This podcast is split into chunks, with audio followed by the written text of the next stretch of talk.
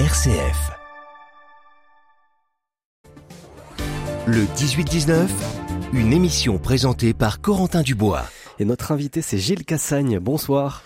Bonsoir à vous. Merci d'être avec nous. Vous êtes euh, donc le directeur général de la Ligue d'Auvergne-Rhône-Alpes de rugby. Ça y est, euh, la Coupe du Monde de rugby commence demain. Vous êtes heureux, j'imagine?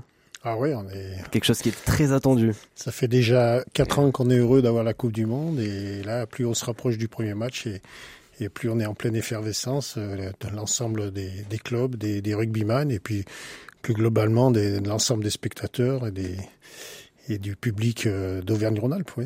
Ouais, puis on n'a jamais été euh, aussi favori. En plus, chez nous, il y a encore plus d'effervescence. Ah oui, alors bon, pour être un, un, un vieux rugbyman, c'est, je dirais que c'est cette année où ou, ou, pas, parce que ça fait depuis 87, on n'a jamais réussi à avoir un titre de champion du monde. Hein. Les Blacks, les, les, les Sudaf en sont à trois, nous on n'a jamais réussi.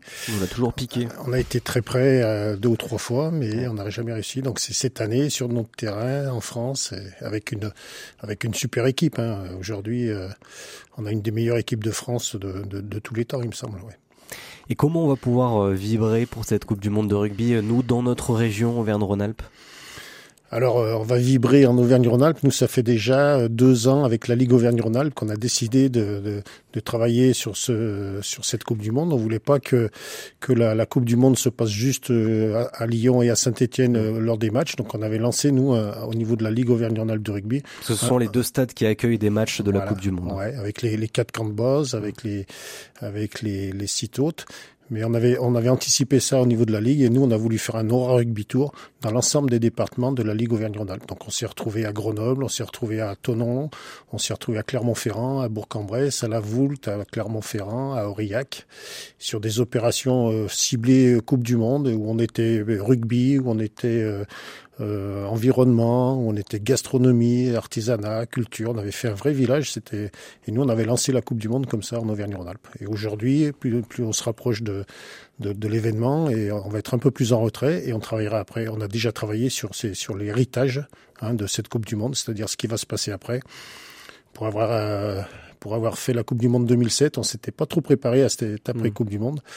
Étant dans un club aussi, moi licencié, aujourd'hui, je m'aperçois qu'il y a beaucoup de, de jeunes euh, licenciés qui sont venus euh, dans les clubs avant avant la Coupe du Monde, avant de, de connaître le résultat du, du 28 octobre. Donc cet été. Ouais, c'était beaucoup de licenciés. Ouais, Combien en de licenciés. plus euh, par rapport Alors, à l'année dernière On n'a pas les chiffres exacts parce que tout, tout le monde est. Les licenciés sont pas encore répertoriés, ils n'ont pas pris la licence. Mais moi, rien qu'au niveau de notre, notre club, c'est en, en U14, hein, une catégorie de, de jeunes. C'était hier soir, c'était plus de 25% de, de licenciés. par rapport à l'année dernière. Ouais. Hmm. Donc c'est c'est énorme et on a essayé d'anticiper ça. Alors la Fédé avait anticipé ça il y a déjà deux ou trois ans avec l'arrivée des conseillers techniques de clubs pour structurer les clubs au niveau sportif, former les éducateurs et tout ça. Mm. Et Campus 2023 avait anticipé ça. Alors le, non, le GIP avait anticipé ça avec l'opération Campus 2023 et les apprentis euh, Campus 2023 et qui eux sont sur la structuration commerciale, administrative et financière. Donc on avait anticipé un peu ça pour être prêt à accueillir plus de licenciés. Et l'après, ça va consister euh, à quoi concrètement? Bah, l'après, c'est alors c'est sur des projets, euh, les, projets héritage hein, qu'on a réussi à, mettre en, en, valeur sur notre rugby tour. Le projet héritage, c'est- du travail sur le sur le bien-être, sur la santé, sur le rugby féminin, sur les quartiers prioritaires de, la ville, euh, aider les clubs à se structurer euh, sur les parties commerciales. Euh, y a- y a- on a huit thèmes comme ça. Euh, je- J'en oublie un ou deux, mais le, le rugby social club, voilà, tout ce qui est enjeux environnementaux, sociétaux. Aujourd'hui, voilà, on est, là, on est, on a déjà anticipé tout ça et, et on essaye de former nos, nos clubs à, à tous ces enjeux-là. Et ça veut dire que vous attendez des retombées économiques aussi de cette Coupe du Monde? Alors on espère. Hein, les, les premiers chiffres qui avaient été annoncés euh, nous annonçaient euh, des, gros chiffres. Je crois que c'est un, petit peu plus en baisse en ce moment, mais on, espère avoir des, retombées euh, financières sur des projets bien précis. Hein. On avait, on avait, on a déjà eu quelques retours sur des, parcs rugby expérience, des structures gonflables, des, choses comme ça. Euh, on, espère avoir des, retours financiers pour, bah, pour pouvoir aider nos clubs dans, leurs différents projets aussi. Hmm. Et donc il y a cette bande dessinée aussi qui, est sortie que vous nous avez ramené là juste là avec les valeurs euh, donc un peu de du rugby que vous vouliez partager que vous avez partagé déjà cette année et donc pourquoi le mettre en, livre en BD bah, C'était un projet avec euh, de la Ligue depuis deux ans, d'aller de, de, dans tous les départements de, la Ligue. Et on avait dit qu'à chaque département, on ferait, il y aurait deux ou trois pages. Donc on, a réussi à, concrétiser ça avec Michel Rodrigue, hein, qui, qui est un qui avait créé la, la, mascotte de la Coupe du Monde 87, donc qui, qui nous a remis, euh, qui s'est remis au, crayon et tout. Et euh, c'est quelque chose, pareil, qui, est sorti à 20 000 exemplaires, qu'on a remis, qu'on a remis à tous les clubs euh, pour, le, pour, pour leurs écoles de rugby, pour leurs licenciés et tout. Et ouais, c'est un petit clin d'œil à, à l'Auvergne-Rhône-Alpes, à nos départements, et, et, et, en même temps aux valeurs du rugby qu'il faut malgré tout rappeler de temps en temps. Ouais. Mmh. Notre focus à présent, puisqu'on parle Coupe du Monde de rugby avec euh, vous, Yohan Press. Oui, euh, on va essayer de parler du partage de, de ces valeurs. Bonsoir, Monsieur Cassagne. Bonsoir. Merci d'être avec nous euh, ce soir. Alors, à l'approche évidemment de la Coupe du Monde de rugby, on y approche, on est vraiment juste là, à l'arrive. Euh, L'INSEE a publié une enquête hein, sur la pratique du rugby dans notre région. Je ne sais pas si vous avez pu consulter ce, ce rapport. Allez, je vous donne deux trois infos. le constat est plutôt bon. notre région ici en Auvergne-Rhône-Alpes, on est troisième terre de rugby de France, derrière deux régions du Sud-Ouest, la Nouvelle-Aquitaine et l'Occitanie, hein, vraiment le Sud ouest mmh. Des chiffres encourageants, mais une autre partie de l'enquête m'a un peu plus interpellé par contre. Seulement 31% des licenciés ont moins de 15 ans. C'est 10 points de moins en moyenne par rapport à d'autres sports. Un troisième terre de rugby, oui, aujourd'hui, mais demain, c'est la question que je vais vous poser. Une culture de rugby peut-être moins ancrée que chez nos voisins du Sud-Ouest, hein, toujours ce petit complexe d'infériorité. Alors comment est-ce qu'on peut l'expliquer? J'ai posé la question à Jérôme Alman. Il est président du club de rugby de Givor, ici, en métropole de Lyon, et il a son idée. Écoutez. Quand on est dans le sud-ouest, on est à l'école, dans un cours de récréation, on joue au rugby. En EPS, on fait du rugby. Ici, non.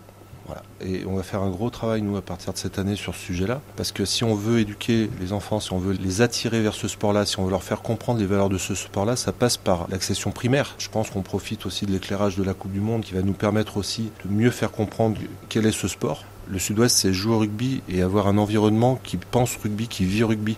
Ce qu'on n'arrive pas à retrouver, c'est cette communion, en fait global entre le sport rugby et l'environnement euh, qui encadre ce sport rugby.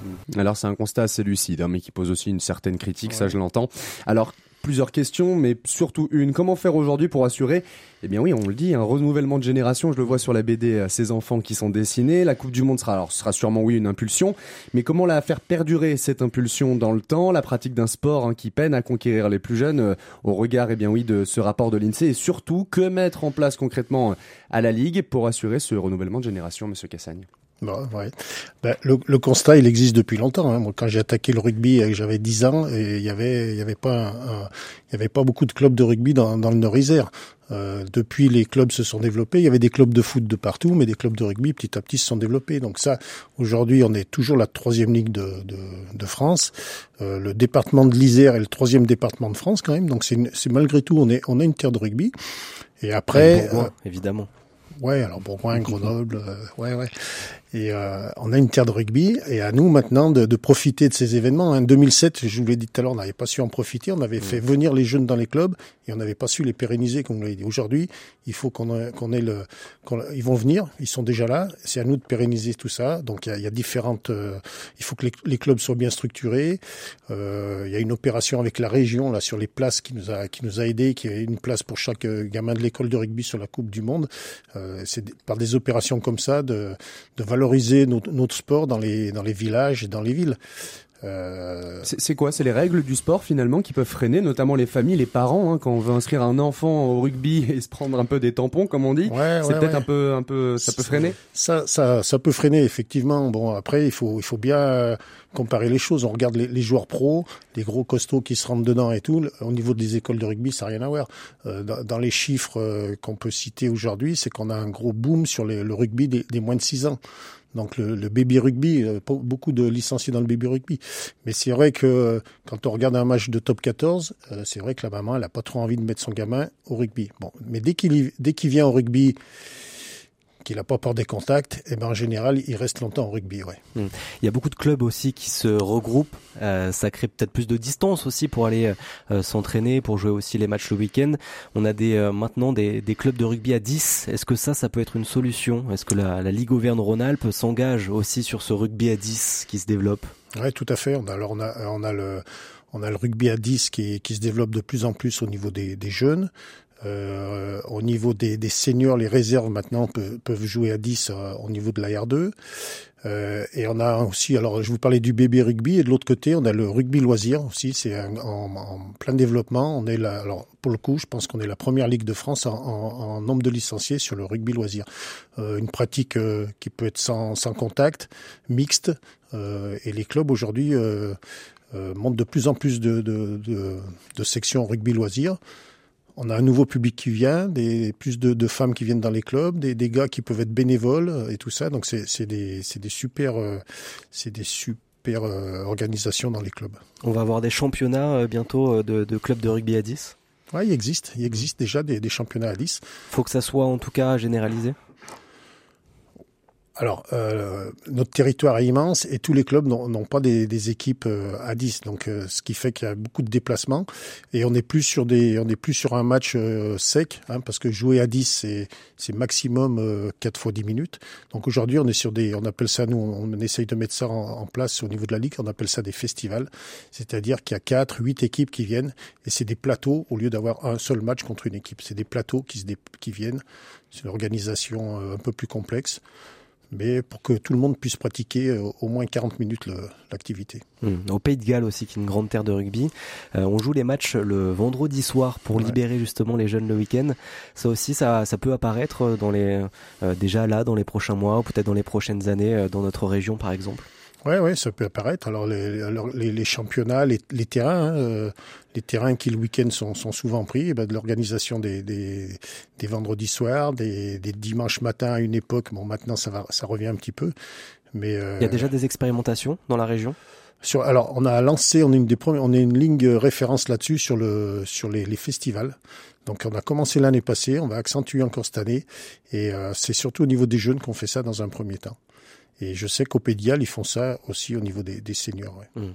Est-ce qu'il faut revoir aussi euh, les entraînements? On parlait un petit peu des, des tampons, euh, comme disait Johan, et, euh, et, ces contacts qui peut peut-être freiner quelques parents et jeunes. Est-ce que ça, c'est quelque chose qu'il faut revoir aussi dans les entraînements? Ouais, alors le, le, le rugby c'est un sport de contact. Il faut pas, il faut, mm. c'est la, c'est un peu la, c'est un peu le, le, sport. Hein, le rugby c'est un sport de contact, donc euh, il faut, il faut faire attention à ça. Nous, nous les, l'important c'est que tous les, les, éducateurs soient formés là-dessus. Euh, pour les mêlées, aujourd'hui, il y a des, des protocoles mêlés. Euh, tout le monde ne peut pas jouer pilier, alors qu'à une époque, n'importe quel joueur pouvait jouer pilier. Donc là-dessus, les règles évoluent. tout ce qui est contact, protocole, commotion et tout ça, les règles évoluent pour protéger les joueurs et, et malgré tout, euh, qui, qui, est toujours un peu de, de, de, contact dans les, dans les matchs, sachant qu'il y a cette partie euh, un peu plus loisir où là, il y a, on peut jouer sans contact. Mmh. Justement, vous parlez des commotions cérébrales, c'est vrai que c'est un, sujet qui euh, qui vient de plus en plus euh, sur euh, la, sur la scène médiatique ces dernières années, en tout cas avec beaucoup de solutions, en tout cas de plus en plus aussi qui sont proposées, notamment la fédération de rugby est, est, une fédération vraiment qui prend ce sujet à, bras le corps. On a eu des drames un peu ces, ces dernières années, on a des arrêts de carrière aussi de joueurs qui sont obligés d'arrêter leur carrière. comment dans la Ligora on réussit à à, à faire de ce sujet et à essayer de trouver des solutions alors c'est un sujet qu'il faut qu'on aborde en permanence et les, et les solutions, bah ça, ça, passe beaucoup par les, par les, alors les formations d'éducateurs, d'entraîneurs, et ça passe aussi par un, un, suivi euh, médical important.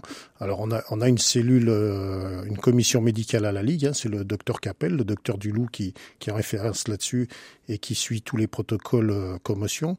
Euh, il faut suivre ça de près. Il faut pas, il faut pas hésiter euh, quand il y a des, quand il y a des suspicions de, de commotion à, à, à, faire appliquer le, le règlement. Alors c'est compliqué hein, parce que quand vous perdez un joueur pour trois semaines, c'est, les, les, clubs essayent de, de, forcer la chose et il faut rester strict là-dessus, quoi.